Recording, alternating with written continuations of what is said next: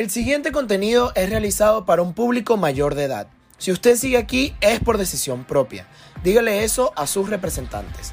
Arnaldo López no se hace responsable de lo que Arnaldo López dice en este episodio y espera que entienda que el contenido es realizado desde el corazón y las experiencias vividas de Arnaldo López, quien no es un experto en el tema a tratar en este episodio. Bienvenidos a un nuevo episodio de Versátil Podcast. En el episodio de hoy vamos a hablar de irte del país y seguir tus sueños.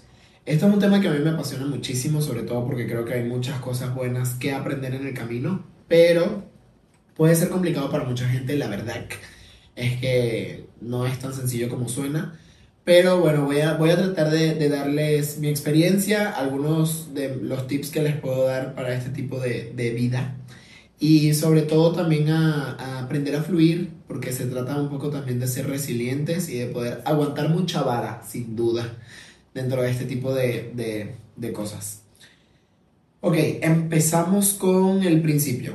Eh, yo nací en Venezuela este, y emigré a México a mis escasos 17 años, ya para cumplir los 18. Es decir, yo llegué a México en diciembre del 2017 eh, y cumplía mis 18 años en el 6 de enero del 2018. Es decir, yo como a los 15 días que llegué a México ya estaba cumpliendo años y pues nada, me vine aquí en realidad fue por un tema laboral de, de mi papá.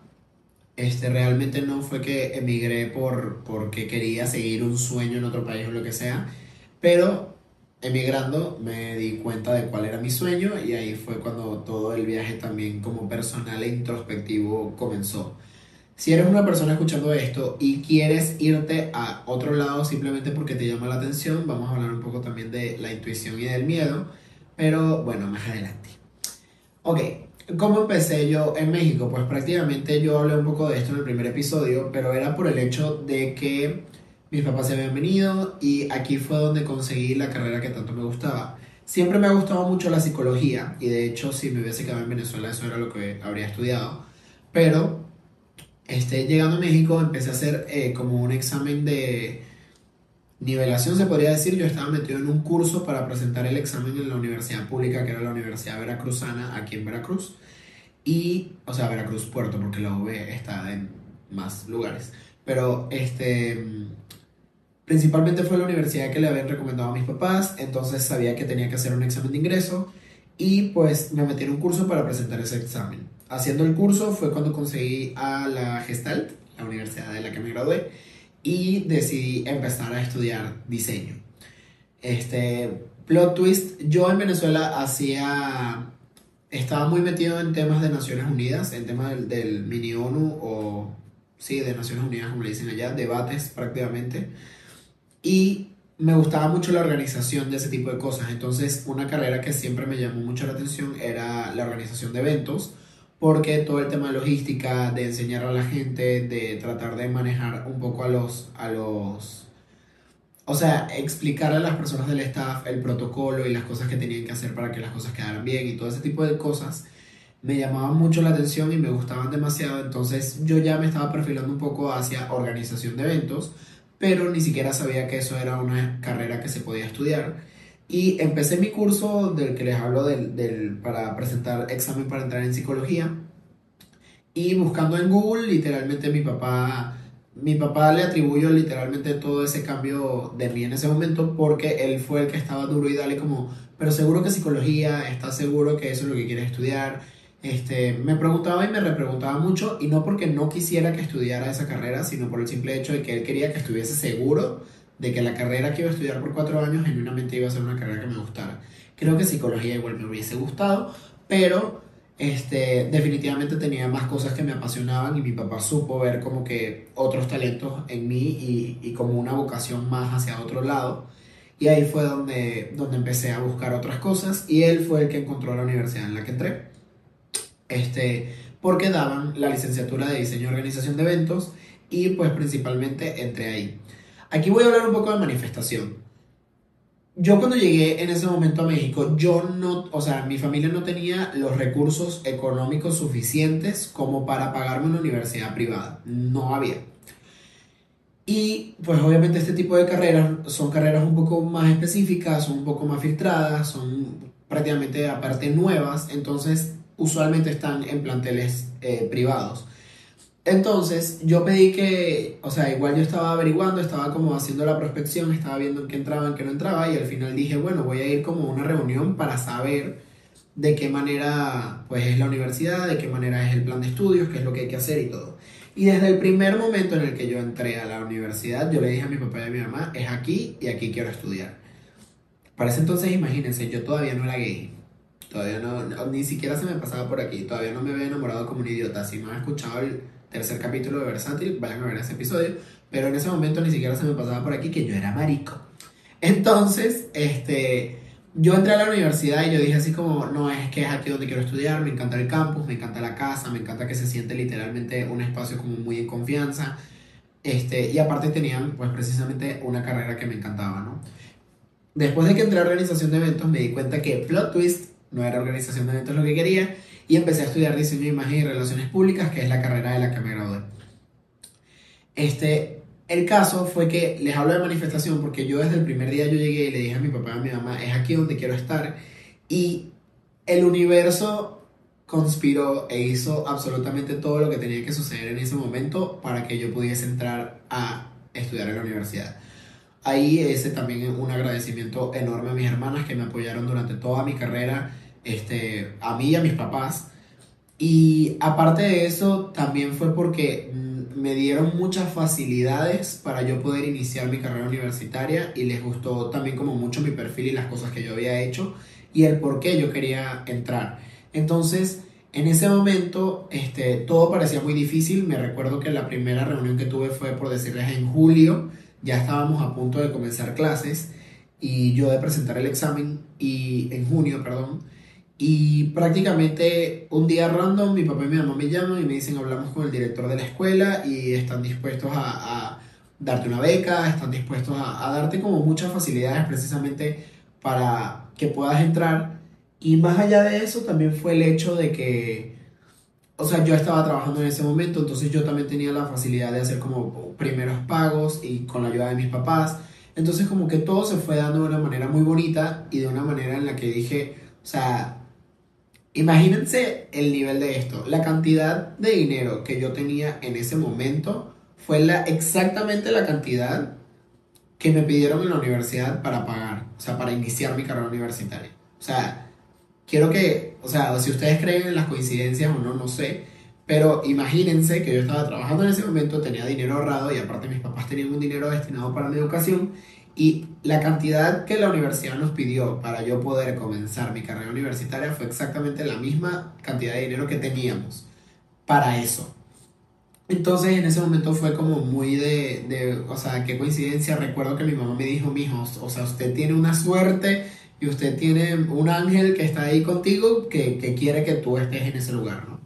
Entonces yo entré y en ese proceso fue cuando empecé a descubrir, les digo, mi vocación, entré a estudiar diseño de imagen y relaciones públicas y me encantó, pero nadie te dice las cosas malas de emigrar a otro país. Bueno, no nadie, hay mucha gente que ha hablado de esto y sí es muy difícil, de hecho hay un episodio también de Se Regalan Dudas, si no lo han escuchado, es buenísimo sobre emigrar, pero están estas cosas buenas donde tú empiezas a abrirte y empiezas a expandir tu burbuja y empiezas a ver que hay un mundo muy por encima y muy por fuera de lo que te imaginabas, pero por el otro lado está el peso de que a lo mejor no vas a estar en el cumpleaños de tus abuelos, que a lo mejor no vas a poder compartir de cerca con tus primos que han crecido muchísimo y que no has podido ver en mucho tiempo, o que a lo mejor no sabes cuándo los vas a poder volver a ver, que cuando pase una emergencia tú no vas a estar ahí para, o sea, para cuando esas emergencias sucedan. Entonces, hay muchas cosas que la gente no entiende de emigrar y es que también viene como un precio. Y tienes que recordarte constantemente en las razones que tomaste para haberte ido, porque luego la nostalgia es una arma muy poderosa y, ahí está dando, dando como picos y, y, diciéndote, coño, tienes que salir de ahí o tienes que estar en ese momento en el lugar en donde estás. Pero para eso es, y tienes que recordar las razones por las que te fuiste. Para mí, si vieron el anterior episodio, para mí era un no negociable irme de Venezuela. O sea, yo ya no quería estar allá. precisamente por el hecho de que yo me sentía estancado, yo sentía que yo no estaba evolucionando y que ahí para mí no había ningún tipo de razón para quedarme más allá de mi familia y mis amigos, que es una razón de súper peso para mí y para muchas otras personas. Pero si yo quería velar por mí, por mi desarrollo y por todas las cosas que yo quería lograr en mi vida, yo sabía que tenía que irme de ahí. Y si no me hubiese ido, a lo mejor yo no estaría grabando este episodio hoy. O sea, hay muchas cosas muy complicadas que pueden pasar en ese proceso. Y cuando estás afuera, cuando, o sea, en mi caso, que ya estoy en México, todas las cosas que les acabo de nombrar del cumpleaños de los abuelos y, de que no estás viendo crecer a, a, tus familiares y de que prácticamente te conviertes en una persona que no eres de aquí, pero tampoco eres de allá. Porque entonces ya no eres lo suficientemente venezolano o ya no eres lo suficientemente actual, no estás metido en la onda de lo que está sucediendo allá, pero entonces tampoco eres mexicano y tampoco eres o tampoco estás al 100% de saber cómo son las cosas en este país a pesar de que tengas muchos años viviendo aquí. Entonces, emigrar y tratar de seguir esos sueños sí viene con un precio alto, que para mí principalmente es el de la familia, pero por otro lado está el del desarrollo personal y que creo que sin duda alguna y sin miedo a equivocarme, emigrar es algo que absolutamente todos deberíamos hacer en algún momento de nuestra vida. O sea, emigrar, irte a estudiar un tiempo a un lugar, estar por una cantidad de tiempo relativamente larga en alguna otra cultura, creo que es súper necesario para el desarrollo de cualquier ser humano y, si buscan como los artistas o las personas que han tenido como mucho éxito al momento de o sea, al momento de tener ese éxito, ¿no? Como si buscan cualquier persona que hoy en día sea exitosa, esa persona ha vivido en algún otro lado del mundo que no fue en el que nació. O sea, te tienes que acostumbrar a otra cultura y a otro movimiento de gente. Y eso a mí siempre me ha llamado mucho la atención porque eso quiere decir que para crecer o que para ser exitoso, de alguna manera tienes que ponerte incómodo y tienes que salir de la burbuja en la que tus papás te crearon, en la que la sociedad te creó, en la que muchas cosas han cambiado a pesar de que yo emigré dentro de, Latinoamérica y hay muchas cosas que son muy similares, hay muchas cosas que no. Y yo, por ejemplo, tuve que dejar atrás a mis amigos, sobre todo, y a mi familia, y también dejar atrás con ellos, dejar atrás me refiero a no convivir con ellos diariamente, porque realmente el, el contacto nunca se perdió, pero dejar atrás ciertas cosas y empezar a preguntarte, ¿de verdad quiero repetir este patrón? ¿De verdad quiero seguir haciendo este tipo de cosas que allá hacía? O a lo mejor quiero intentar hacer cosas nuevas. Y ahí es donde yo precisamente encontré mi sueño. Yo empecé con fotografía cuando llegué a México, empecé a estudiar fotografía y empecé a ver un mundo de cosas hermosas. Y por otro lado, encontré la carrera que amaba. Entonces, ¿qué sucede? Una recomendación que les doy a todos, hagan la mayor cantidad de relaciones y la mayor cantidad de contactos posibles porque eso siempre va a funcionar y siempre te va a servir para algo.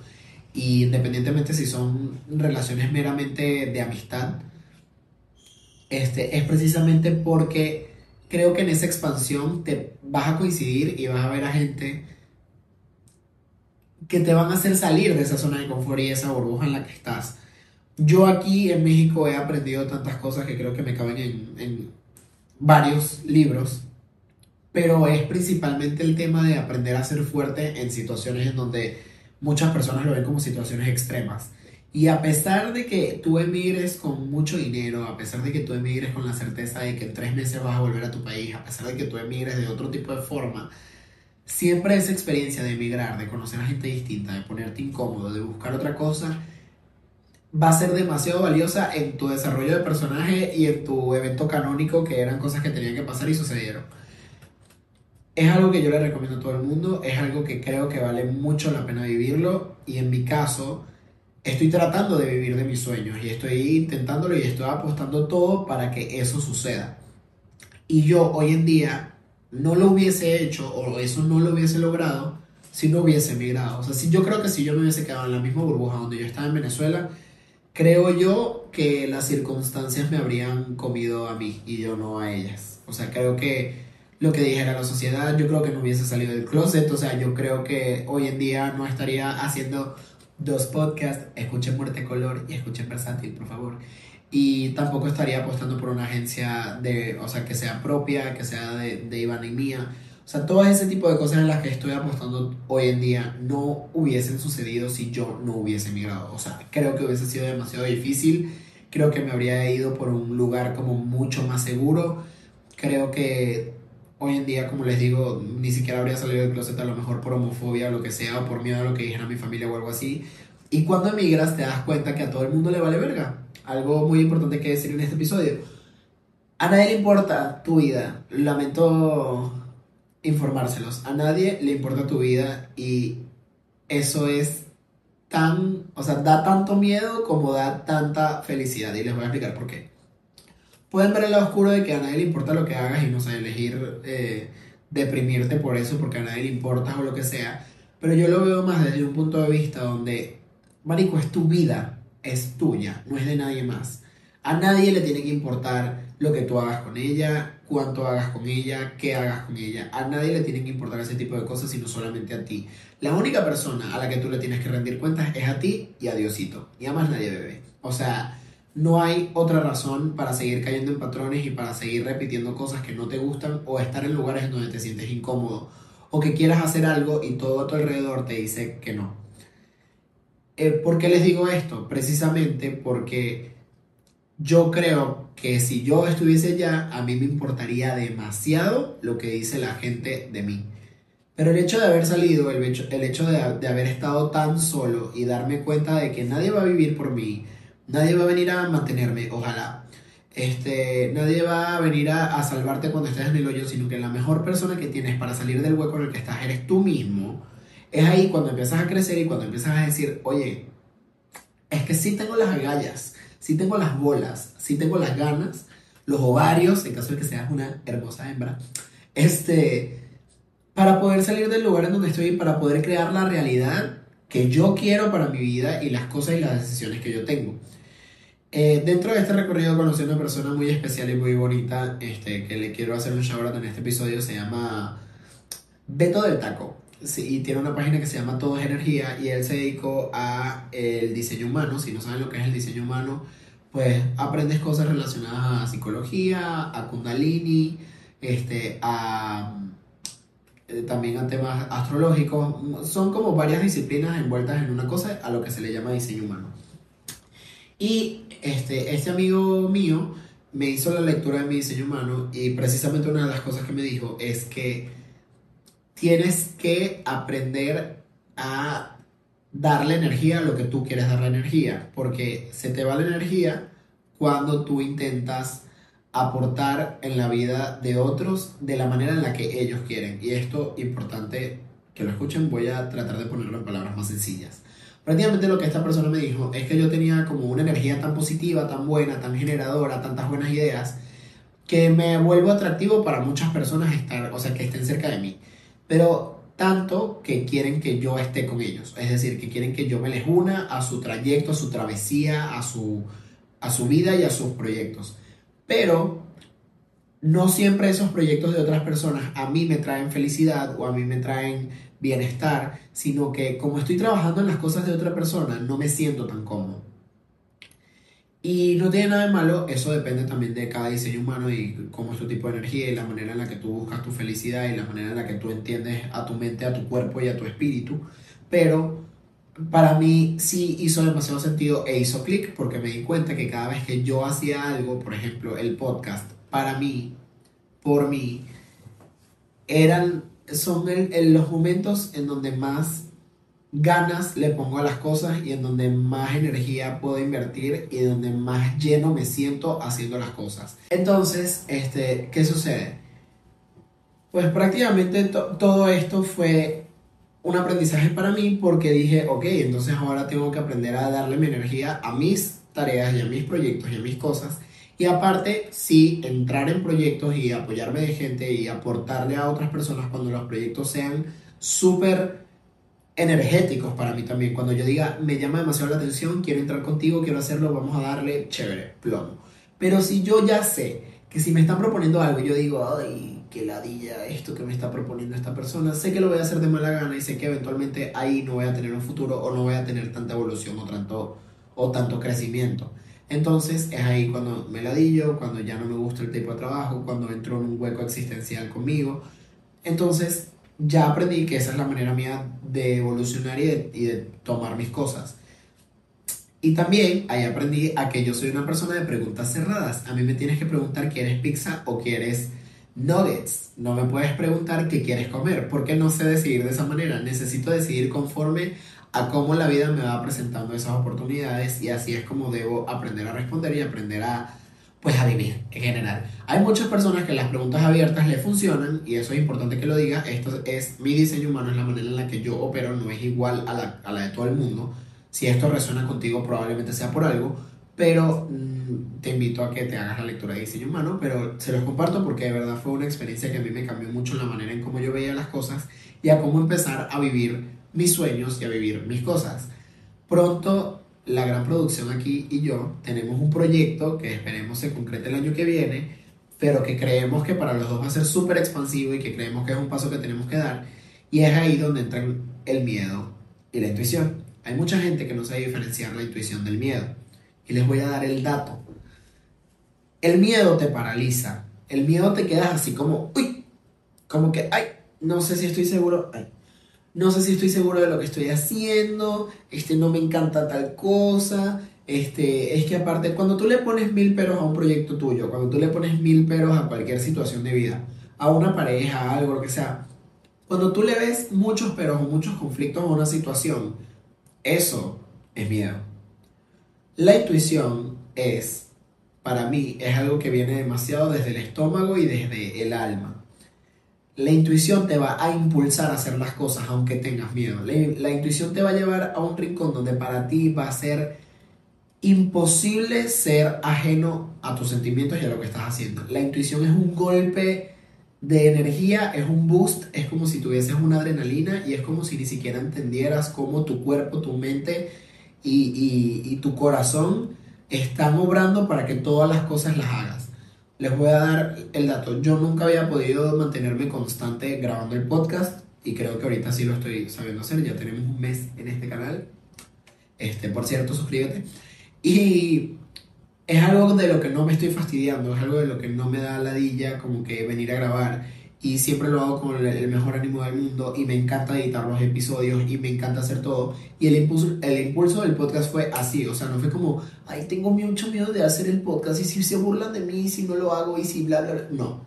Literalmente fue, voy a hacer esto y lo voy a hacer mañana y ya, vámonos. Y listo, y sucede. La intuición es de esa manera. Tengo el proyecto que les estoy comentando con Ivana, literalmente es de intuición no les vamos a decir todavía por qué, porque el universo tiene que obrar de maneras misteriosas todavía para que ese tipo de proyectos se den. Pero, este, precisamente es desde la intuición de ambos, aparte de algo, una sincronicidad. Fue a ambos al mismo tiempo. Dijimos, necesitamos hacer esto, necesitamos movernos, necesitamos hacer tal cosa. Y los dos teníamos, o sea, sincronicidades, los dos, tanto Ivana como yo, teníamos las ganas de hacer ese proyecto y no lo habíamos dicho, o sea, no lo habíamos comunicado. Y cuando le empezamos a hablar nos dimos, nos dimos cuenta que queríamos hacer lo mismo por las mismas razones y no sabemos cómo vamos a hacer ese proyecto. O sea, hasta el día de hoy tenemos información, pero realmente no sabemos cómo va a pasar eso. Pero la intuición nos dice que es el momento, el lugar y que es la manera correcta de que sea el próximo paso de lo que queremos hacer. Entonces, imagínense ustedes si no estuviésemos escuchando a esa intuición. La intuición te mueve de una manera en la que ni siquiera tú te estás dando cuenta cómo lo vas a hacer realidad, pero lo estás haciendo. Y eso es algo súper bonito y es algo que también, si lo quieren ver desde el punto de vista de, la ley de atracción, es algo también que, que funciona muchísimo. A mí me encanta la ley de manifestación, yo soy muy espiritual con este tipo de cosas y ahí es donde está la clave de todo. Apostar por ti aprender a escucharte a ti, a tu cabeza, a tu mente, a tus sueños y a lo que tú quieres hacer y sin duda alguna apostar por eso. Porque si tú empiezas a dudar sobre eso, si tú empiezas a dudar de todos esos proyectos, de todos esos sueños que quieres, el universo va a dudar también, bebé. Debo decírtelo. Si tú estás como dicen en, en, inglés es hesitant, eh, no sé cómo decirlo en español, si tú estás flaky, como si tú estás ahí como medio en la incertidumbre, no sé si lo quiero, no sé si sí lo quiero, no sé si no lo quiero, las cosas así no se te dan. Tienes que estar trabajando para las cosas que quieres y tienes que estar decretando que tú vas a hacer las cosas que tú necesitas para tu vida. Entonces, si tú estás por ahí de que, ay, es que, no sé, quiero hacer eh, una cuenta para mandarle mensajes a perritos, pero no estoy seguro si va a jalar o no estoy seguro si sí, papi, hazlo, por favor empieza a hacerlo. Esto es un llamado para ti. Ponte a hacer la vaina que dijiste que ibas a hacer. Ponte a hacerla. Ponte a hacerla. Soy tu mamá en este momento. Ponte a hacer la vaina que dijiste que ibas a hacer. Porque si lo dejas para mañana, porque, ay, es que lo voy a dejar para mañana porque hoy tengo que salir con mis amigos. Ay, es que voy para, a dejar para mañana tal cosa porque es que, no sé, estoy ocupado, me quiero hacer las uñas. Si tú no le das prioridad a tu trabajo, a tus proyectos y a tus sueños, absolutamente más nadie va a venir a darle prioridad a eso. Y eso es muy importante. Que nosotros entendamos que hay cosas a las que hay que darles atención y a las que si queremos creer, crear la vida que queremos, tenemos que hacerles caso a esa intuición y darle seguimiento a ese trabajo constante que estamos haciendo. Las oportunidades no te caen del cielo. La gente no va a venir a rescatarte, a nadie le importa, ya se los dije. A nadie le importas. Tienes que tomar la acción tú y tienes que hacer las cosas tú con un equipo de trabajo, confiando en que las cosas te van a salir de la mejor manera posible. Hacerlas tú no significa hacerlas solo, pero tienes que darle ese seguimiento y que darle ese impulso, ese hype a tu proyecto tú primero, antes de que esperes que otra persona se lo dé por ti, porque a nadie le importa. Nadie te va a mantener, nadie te va a buscar y nadie te va a sacar del hoyo en el que sea que estés. Entonces, no tengo nada en contra, yo, yo digo que hay un segundo despertar en la vida y el segundo despertar es este. O sea, tú naces dos veces en la vida, el día que naces y el día que te das cuenta que te tiene que valer verga lo que digan y hagan los demás. Son los dos momentos de tu vida donde tú vuelves a nacer. Y en ese momento en el que naces por segunda vez es cuando te das cuenta de todo lo que te estoy diciendo y es cuando empiezas a crecer como individuo. No quiero tirarle mierda a la gente que no ha nacido por segunda vez todavía, pero sí lo haré. Y no por mal, pero es que para mí una persona que no sabe lo que quiere hoy en día, que no sabe cuáles son sus proyectos, que no sabe qué cosas quiere a largo plazo, que no, que no tiene claro cuál es su ambición y cuáles son sus proyectos y qué es lo que quiere hacer con su vida, sino que tú sigues metido en el plan del fin de, del plan del fin de semana de que, ay, voy a salir a chupar con mis amigos y voy a beber y nada más vale para pura verga y voy a hacer ejercicio en el gimnasio y ya de ahí para afuera yo no sé qué coño quiero hacer con mi vida. Papi, despierta. Mami, despierta. Tienes que crecer Tienes que salir del sobaco, de la axila, de mamá y papá. O si no estás con mamá y papá, simplemente tienes que salir del capullo en el que estás y empezar a valerte por ti mismo y empezar a hacer las cosas que quieres hacer. Porque si no va a ser muy arrecho, mi amor. ¿Cómo te explico? Hacer lo que quieres, hacer lo que te gusta, con las personas que te gustan, con las personas que te hacen crecer, es lo que te va a hacer a ti el día de mañana una mejor persona. Y estoy convencido de eso porque soy un ejemplo si yo no hubiese tenido una buena relación con mi niña Ivana, pues probablemente no estaría haciendo este podcast tampoco. Si yo no hubiese creado no me hubiese rodeado de gente que también me impulsara, pues yo no estaría haciendo todas las cosas que hago. Hoy en día tengo la fortuna de que todos mis amigos estén viendo este proyecto, de que todos mis amigos estén tan pegados como yo en el podcast y de eso me siento súper orgulloso. Y no digo todos mis amigos, todos los conocidos o las 7000 personas que me siguen en Instagram, me refiero literalmente a mi gente cercana mi mamá, mis hermanas, Ivana, que bueno, lo escucha dos veces. Ivana me escucha cuando lo grabo, Ivana lo escucha cuando sale. Y por ejemplo, Irving, Pato, o sea, todos mis amigos han escuchado los episodios del podcast y eso es algo que a mí también me tiene muy contento porque eso solamente significa que la gente de la que me rodea es la gente correcta, es gente que también está creyendo en mí, gente que está viendo potencial en las cosas que hago y eso no sé a dónde coño me va a llevar, pero a algún lado me va a llevar y seguramente es al lugar a donde yo quiero que me lleve. Entonces, llévense esto de tarea para la casa, hagan una listica, coño, ¿qué quiero hacer antes de mis 30? ¿Qué quiero hacer antes de mis 40? ¿Qué quiero hacer antes de mis 50? ¿Cuáles son los proyectos que tengo? Quiero irme de viaje a un lugar, quiero hacer tal cosa, quiero estudiar en tal lado. Quiero crear algo que a lo mejor tengo mucho tiempo dándole largas y no lo he escuchado. Coño, hazlo. Primer episodio de Versátil Podcast. Haz el salto de fe. Hazlo por ti. Porque si no lo haces tú, ¿quién carajo lo va a hacer? Espero que hayan disfrutado este episodio emigren, es algo que todos tenemos que hacer en la vida, tienen que salir del país, o si no salen del país, al menos sal de tu ciudad y te lo juro que va a ser una experiencia súper enriquecedora. Va a haber mucho lágrima, va a haber mucho llanto, va a haber muchas cosas feas, sí. Pero that's fucking life y esa es una de las cosas que siempre vamos a tener en la vida. Sufrimiento, siempre va a haber, siempre va a haber algo por lo que sentimos mal y también siempre vamos a tener incertidumbre. Esto me lo dijo Kafa, también shout out a Kafa se lo dijo su psicóloga, Cafa me lo dijo a mí. Cafa, te quiero. Este, literalmente son una constante en la vida. Siempre vamos a tener alguna de esas dos cosas y ahí es donde tenemos que aprender a ser resilientes, aprender a ser fuertes y aprender a entender el por qué estamos tomando las decisiones que estamos tomando, porque lo estamos haciendo por nuestro crecimiento y si nos sale mal, sabemos que lo hicimos por la razón correcta y simplemente hay que reorientar un poco la brújula y seguir adelante. Eso es lo único que podemos hacer. Lo quiero mucho, lo quiero muchísimo. Ahorita me sentí como papá regañón. Es muy bueno hablar de este tipo de temas, me apasiona muchísimo y espero que les haya gustado.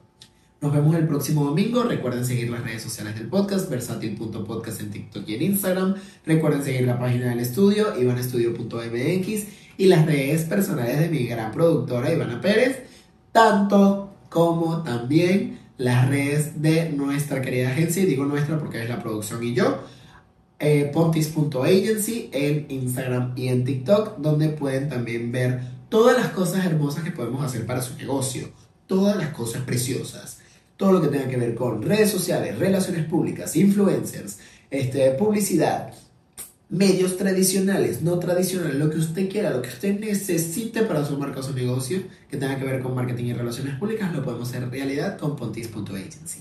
Espero que les haya gustado este, este cortito y también recuerden seguirme en mis redes sociales arroba en TikTok y en Instagram. Hasta luego.